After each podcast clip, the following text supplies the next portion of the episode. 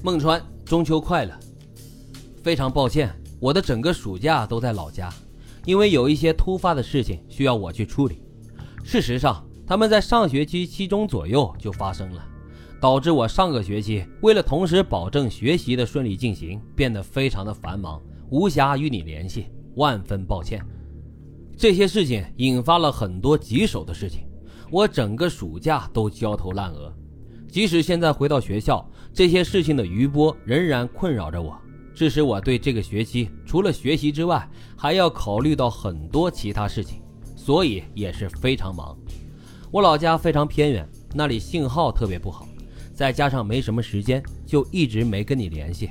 抱歉，抱歉。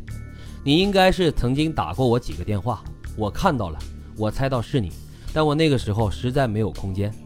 不管怎样。新学期加油，好好努力，希望我能在过年之前把这些麻烦事儿都处理干净，这样就可以好好过个年了。不过也不用为我担心，都不是什么大事儿，只是各种琐事儿堆积到一起罢了。蚂蚁多了咬死象啊，所以啊还是很忙。我现在几乎都脚不沾地了，每天都不得闲，睡的也比以前少多了，但还算 OK。这是在二零一五年九月二十六号中秋节上午的时候，吴谢宇给孟川留下的 QQ 留言。当时吴谢宇啊还在社交网站上统一回复同学们他的近况。十天之后，他又一次向孟川解释说：“不好意思，我今天一整天都在参加老家一个仪式，没有空接电话和说话。我老家呀，在上学期的时候有亲戚辞世，我中秋那天呢就回老家了。”国庆假期也都待在家里，因为老家人希望我在家多待几天，而且我还需要参加一个仪式。这是十天之后，他用 QQ 对孟川说的。而面对孟川的生日祝福，他呢则淡淡的回了一句“谢了”。案情公布之后，孟川重读这几段文字，感觉到令人毛骨悚然。孟川对吴谢宇来说是一个非常特别的朋友，哪怕在案发之后。他也会耐心的写下那么长的留言去解释自己的处境，但是哪怕面对最好的朋友，他也只是采用了话术，封闭了内心。关于这件案子，网络上有各种猜测，有一种说法是这么说的：说吴谢宇啊是不是有精神疾病？因为吴谢宇的三个姑姑他都有精神问题，那么他在作案的时候会不会也是精神失常呢？其实这个猜测的可能性啊几乎为零。吴谢宇的奶奶当时生了五个孩子，他的父亲排行老二，是家中独子。另外呢还有四个女儿，大女儿精神正常，他的父亲呢精神也正常，二女儿稍微有些神志不清。这三个是吴谢宇的奶奶和第一任丈夫所生的。此后啊，他的奶奶又再婚，又生了另外两个女儿。三女儿呢确实精神有一些问题。四女儿在二十多年前便已经是精神疾病了，而且是一级残疾，需要有老人照看。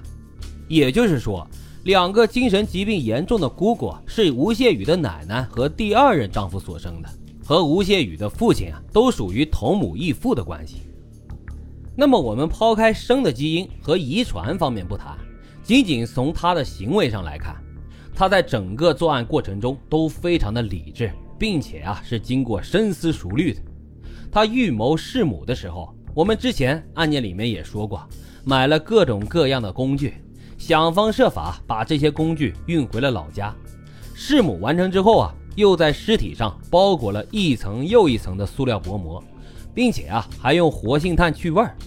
除此之外呢，又在家里面做了密封，还做了一些监控的摄像装置。可见整个过程当中，他都是经过计划的。至于后面他诈骗亲友那一百多万，更能够看出来他的高智商和高情商。案发之后，他还得应付同学朋友，不仅没有任何精神错乱的迹象，相反啊，是步步为营，时刻在调整战略。再来说说第二个猜测，他是不是炒股啊，或者是赌博欠下了高利贷呢？有人认为啊。从他杀母之后立刻借了一百多万跑路来看，这应该是一个重要的杀人动机。而突然需要钱的原因呢，大多是赌博或者是炒股投资失利了，欠下了高利贷。母亲呢又不愿意给他钱，他走投无路之下才杀母亲的。那么这个事情的可能性啊，其实也不大。逆子输红了眼，回家翻箱倒柜，找出母亲的棺材本去翻本，双亲阻拦，然后把双亲给杀了。这种事儿啊，其实挺多，但是发生在吴谢宇的身上不太可能。有一点呀，我们要承认，二零一五年春天是他人生的关键转折点，他突然急需大量的金钱。但吴谢宇是经受过道德训练的，本质上他不应该是那么自私卑劣的。不会仅仅因为钱而杀人，何况他是一个前途无量的北大经济系的学霸呀，不至于为了区区一百万就能够要了母亲的命吧？甚至还搭上自己的性命。其次的，他不是一个赌徒的性格，他的同学们也说他不存在经济上的压力。当年北大经济系不收他的学费，住宿也免费，还有补贴。他呢，也拿到过上万元的奖学金。平时需要从他母亲那儿开销的是他的日常吃喝，这对于他母亲来说也是能够负担的，并且吴谢宇也没有什么奢侈的爱好，勤俭刻苦，全身心的扑在学习上，不会突然之间就去赌博的，更不可能去炒股。如果仅仅从他平时的性格和行为上来推断分析不严谨的话，还有非常重要的一点是，他如果欠下了高利贷，一定会有人来追债呀。大家找不到他了，那么甚至在他学校里、宿舍里、家里面都会被高利贷贴满了追债条的，更有可能会找到他学校的领导，找到他母亲工作过的单位，但是没有任何人提到过追债这件事情，可见这个猜测也没多大的可能性。